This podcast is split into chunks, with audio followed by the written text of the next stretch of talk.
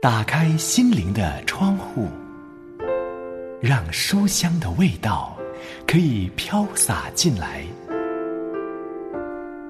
走进缤纷的园地，让生命的色彩可以丰富起来。欢迎收听《书香园地》。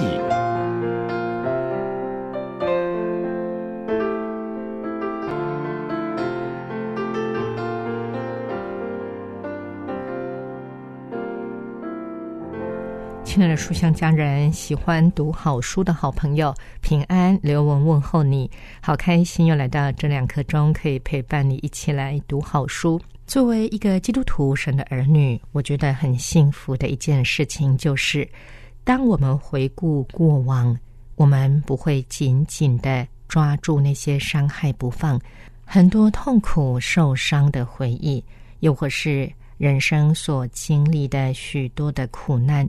在回头看的时候，我们数算恩典，我们会看见这一路都有恩典的记号。上帝的慈爱从来没有远离。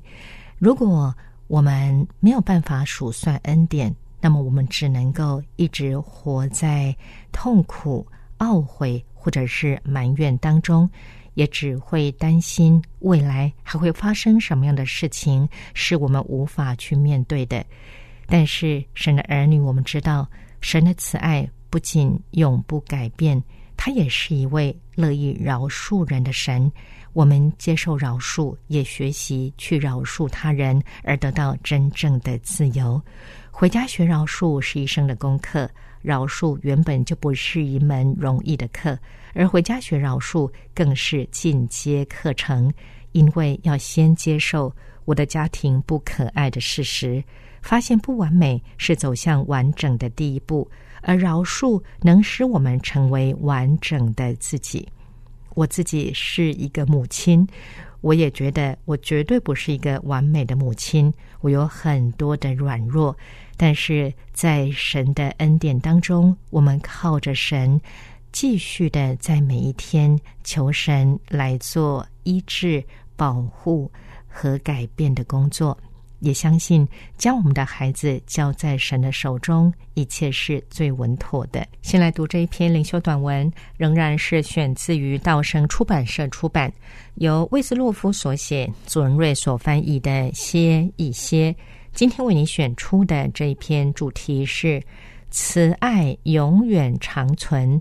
经文在诗篇第一百三十六篇第一节，手边有圣经的书香家人，请先翻开到旧约圣经诗篇第一百三十六篇第一节，一起来读这一本歇一歇。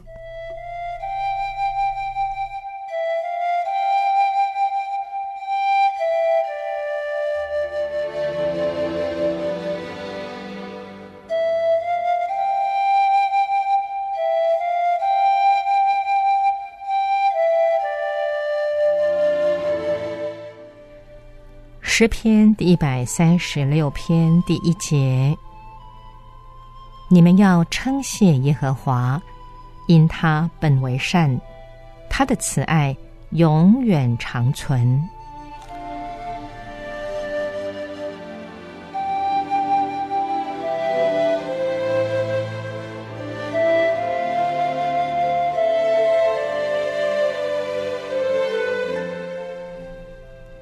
慈爱永远长存。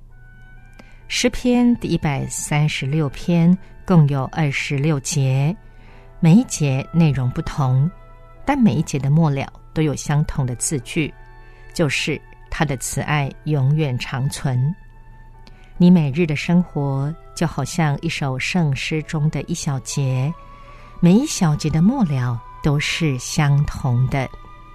他的慈爱永远长存。诗篇第一百三十六篇是叙述以色列人的历史，其中说到敌人、战争、死亡、漂流旷野、命运转变、新的危险、新的仇敌，但他的慈爱永远长存。这句子贯彻全篇。人生充满了变幻，每一天有新的事物发生。我们胜过了一个困难，又遇上一个新的难题。但是有一件事是确定的，他的慈爱永远长存。上帝的慈爱是你生活中唯一不改变的事实。江河都流向大海，一个基督徒的每一天生活也都是以上帝的慈爱为终结。因此，你们要称谢耶和华，因他本为善，他的慈爱。永远长存。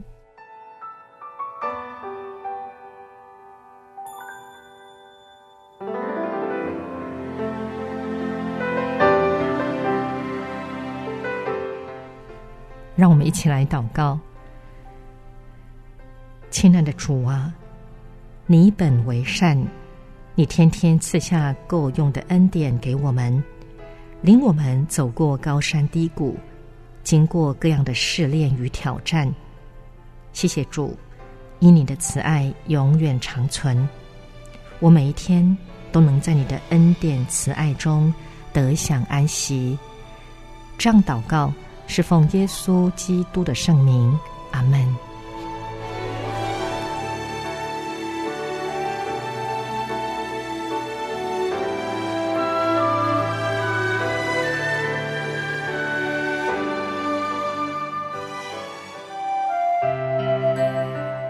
您现在正收听的是由良友电台制作的《书香园地》节目，我是刘雯。下面来听这一首《他的慈爱永不变》。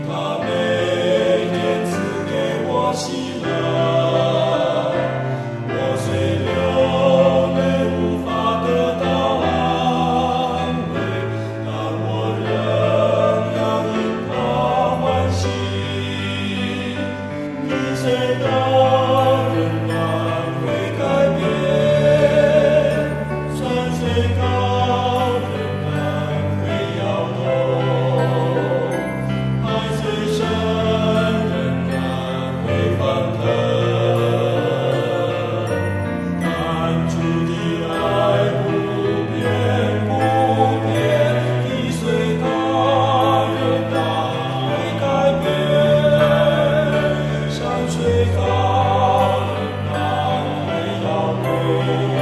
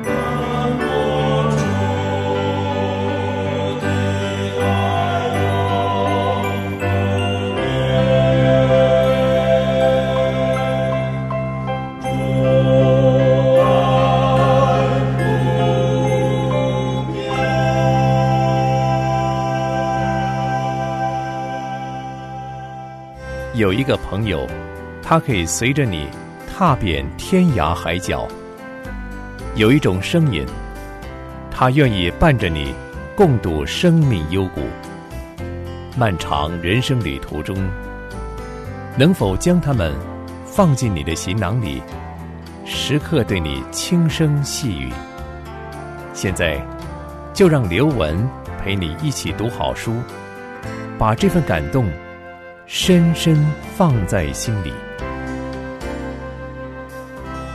在不完美的家庭找回完整的自己，在爱中成长是每一个人的愿望。建立健康的家庭是每对夫妻的期许，但是现实的家庭生活却像生锈的门，嘎吱作响，总有些不对劲。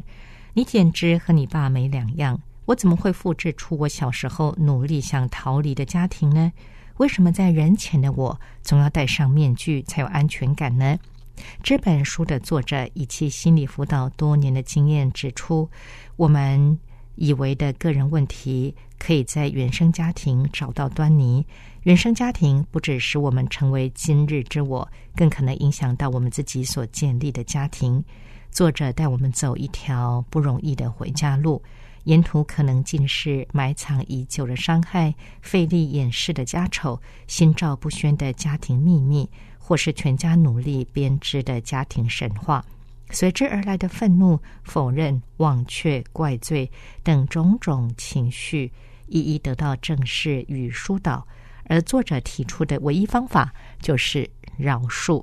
我们今天要继续看到这一本由校园书房出版社出版、由史都普曼斯特勒所写、顾琼华等翻译的《回家学饶恕，拥抱你自己，原谅你家人》。我们要看到第二部《饶恕的自由》第七章“饶恕、忘却、否认、接纳”最后一个部分。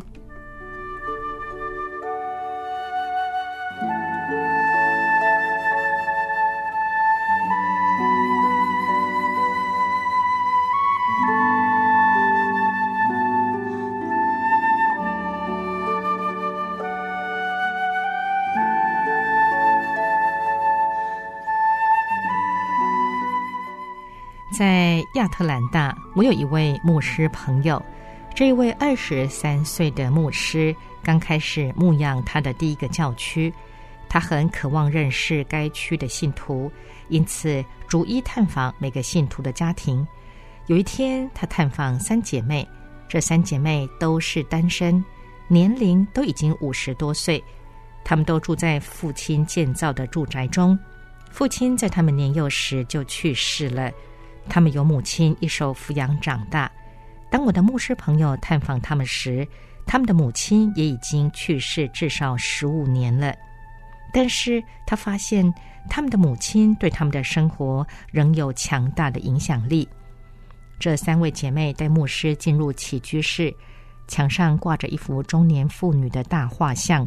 其中一位姐妹用肃然起敬的口吻说：“这就是我们的母亲。”第二位接着说：“她真是一位圣人。”第三位补充一句：“一位完美无瑕的母亲。”整整四十分钟，话题都围绕在这位圣人般的母亲身上。这位年轻的牧师从未遇见这种情形，他们对母亲的崇拜让他有点不知所措。他实在很难相信世界上真的有那么完美的人。随后，他向一位长辈级的可靠会友提起这一次探访的经验。那位会友笑着说：“哪是什么圣人呢？他们的母亲再卑鄙不过了。他像独裁者一般支配他们的生活。我想，他从未让他们出去约会或建立任何真实的友谊。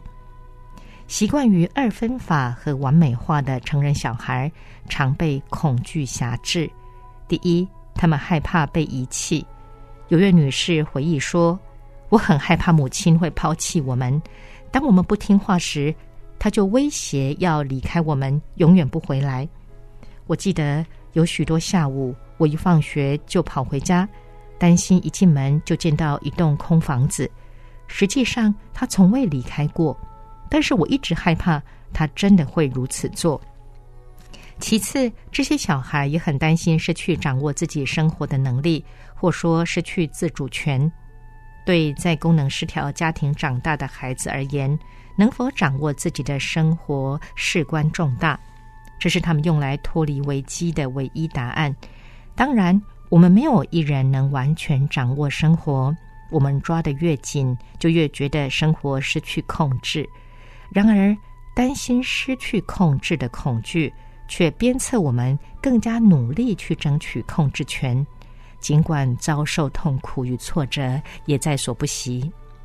孩子需要成人的保护，在生活中关爱他们，指引他们。当孩子在功能失调的家庭中长大，当基本的需要被忽略，当遭受虐待或欺压时，他们的身心受损，发展也受到严重的阻碍。这一切事情的发生，需要有一个可以责怪的对象。若是孩子将父母完美化，他们自己就成了唯一可以怪罪的目标。在成长的过程中，他们不断的认为自己是坏孩子，即使有人说他们很好，但内心深处他们却不相信这回事儿。岂会如此呢？从一个外人的角度，很难了解他们的心情。有一个女士解释说。每当有人向我说“我爱你”的时候，我很难相信这是真的。我在家中若是听见这样的话，就知道有人要利用我了。对于这类伤害，正常的反应是愤怒，但是在充满伤害的环境中长大的孩子，通常不被允许表达愤怒，或者因年纪太小而对所发生的事一无所知。因此，他们转而压抑自己的情绪，连带否认曾发生这样的事。然而，否认事实虽然可以切断痛苦的源头，但是愤怒、无助、失望、怀疑、担心被拒绝、害怕遭遗弃、焦虑、痛苦的情绪却无处不在。否认事实的举动，若是一直持续到成年期，会引发许多问题。解决问题的关键在于不忘却，因为唯有记得事实，才有得医治与自由的可能。记得事实的关键是接受，我们需要接受曾发生在身上的事，才有能力处理它。有一位男士说，在他成长的过程中，他的父亲每个礼拜至少鞭打他两次。在他独立自主之后，每次去探望父亲。他都试着不去回忆过去的伤害，但是他做不到。他想起挨打的所在，父亲的藤条，甚至记得在一次意外中摔碎的一盏灯。他说：“试着不去回忆，不能带来帮助。他鞭打我是不可磨灭的事实。”以上我们所看到的这些案例，若不接受事实，就不得到释放。只有当我们承认并接受，的确有些事是需要我们饶恕的，饶恕才可能发生。我们必须接受受伤的事实。我们的确因为别人的举动而受苦。更令我们难过的是，所谓的别人常常是与我们非常亲近、有深厚关系的人：父母、兄弟姐妹、配偶、孩子或朋友。偶尔，我们也会受到一些与我们关系较远的人或一些组织机构的侵害。当这些事发生的时候，我们面临同样的抉择：不是接受，就是否认。否认事实，或压抑，或埋藏在心底深处，只会加深仇恨，阻碍医治的进度。事实已经发生。父母伤害我们，朋友背叛我们，邻居恶待我们，同事欺骗我们，我们永远无法改变事实。但是在神的帮助下，透过饶恕的过程，我们可以改变这些事实的意义。每年十二月，许多犹太人都会纪念一个特别的日子，这一天是纪念一九三八年的一个夜晚。纳粹军队将德国境内所有犹太会堂的玻璃全都砸得粉碎。几年前，我参加这一天的纪念集会，在讲员中有两位是纳粹集中营的生还者。第一位讲员是一个驼着背、满脸皱纹的女士，她用平静的口吻述说当年她所受到的不人道待遇。只有在提及她无助的看着丈夫和儿子被送入煤气室的时候，她才压抑不住的流泪。在结束前，她挺直身子，环顾我们说：“我们饶恕德国人，但我们绝不遗忘。”我告诉自己，他的确了解饶恕的真正意义。饶恕与忘却无关，饶恕的力量在于，即使我们牢记在心，却仍然饶恕。假如我们忘却了，就用不着饶恕了。我们如何能饶恕一桩不清不楚的事情呢？在不可磨灭的事实中，饶恕使我们从内在的愤怒、仇恨、报复的意念中得释放，使我们免于步上自我毁灭的道路。这便是饶恕的大能。饶恕开始于记住并接受过去所遭遇的事，接受是一个整合的行动，这是趋向完整的动作。借着接受，我们将现在连于过去，也为将来铺路。以下是一点警告：一旦我们接受过去所发生的事实，就必定会经历一个痛苦的历程。当我们揭开童年时期的痛楚，了解那些伤害我们的人，竟然是有义务爱我们、保护我们的人时，我们会感到无比伤痛。然而，正如一句谚语所说的：“有切肤之痛，才有医治的开始。”这是违背我们本性的。我们在成长的过程中，已经逐渐成为一个控制、逃避或对痛苦麻木的专家。切身面对和选择去感受痛苦。会使我们受伤，因这等于是重新开启旧创伤。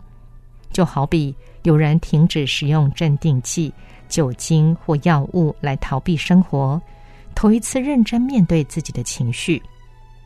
有许多人发现自己对失去童年感到忧伤，为错过正常的成长阶段而惋惜。我想起有一个人，他的父亲在他年幼时自杀身亡。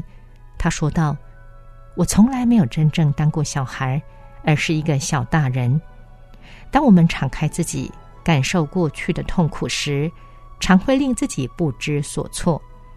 如同在第三章或第六章提及的马蹄，当他开始处理自己与母亲之间的问题时，他注意到，多年来他内在像孩子般天真烂漫的一面一直被忽略、冷落。”在面对错失岁月的痛苦时，他惊艳到极深的愤怒、无比的沮丧和无助，甚至有一度自杀的念头，使他必须送医治疗。他所感受的痛苦是深到无法诉诸言辞的，需要另一个人把他的感受表达出来。他曾说过：“假如我知道会这么痛苦，我想我不会开始这趟旅程。”然后他说：“但是因着另一种痛苦，我开始了这趟旅程。现在我分不清楚到底哪一种痛苦更难承担。”当他如此说的时候，我就向他指出：“至少你现在经历的痛苦可以引导你走上复原之路，而另外一种痛苦却是通往死相。”在功能失调家庭中长大的孩子，通常要经过几个典型的哀伤阶段：愤怒、否认、失望等等。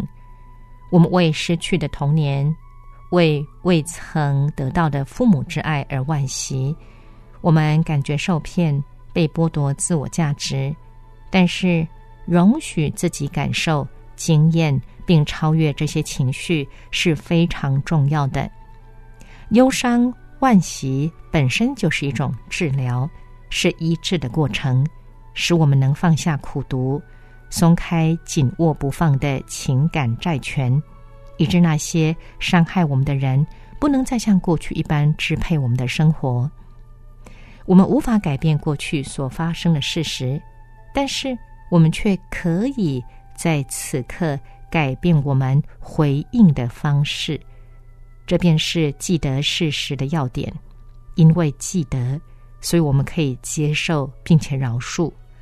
忘却不是答案，只是另一条死巷。我们对所发生的事感到遗憾，深愿未曾发生过。不过，既然发生了，我们便接受它，并且让它成为过去。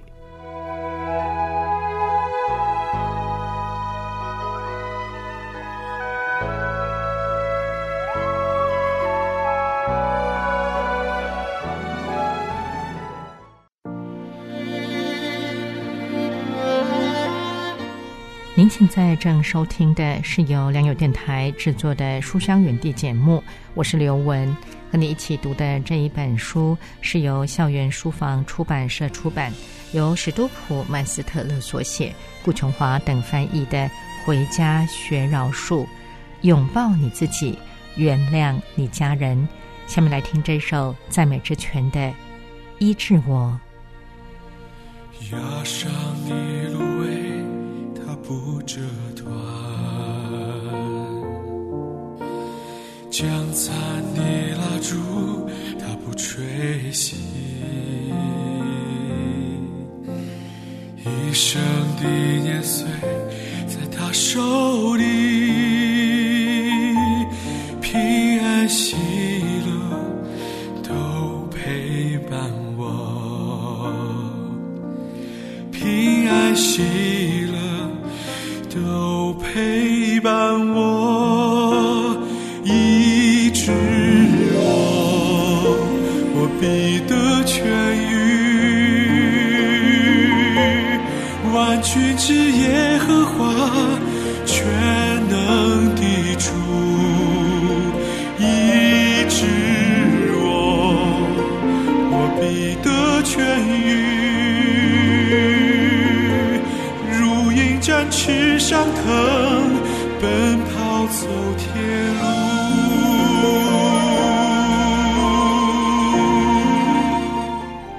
今天从《回家学饶恕》这本书中看到的是第七章“饶恕、忘却、否认、接纳”最后一个部分。在下一回会进到第八章“表面的饶恕”。真正的饶恕需要时间，这是一条没有捷径的旅程。当你太快饶恕，没有真正面对所遭遇的事，并适当的处理你的情绪，你的饶恕就不完全。来到节目尾声，要和你说再会了。再次邀请书香家人，若是听完节目之后有任何的感想，或者是有需要刘文为你祷告的事项，都非常非常欢迎你写信来给我。来信请你寄到书香园地的专属电邮信箱。汉语拼音书香 at 良友点 net，我们下回节目时间再会，愿神赐福保护你，拜拜。全能。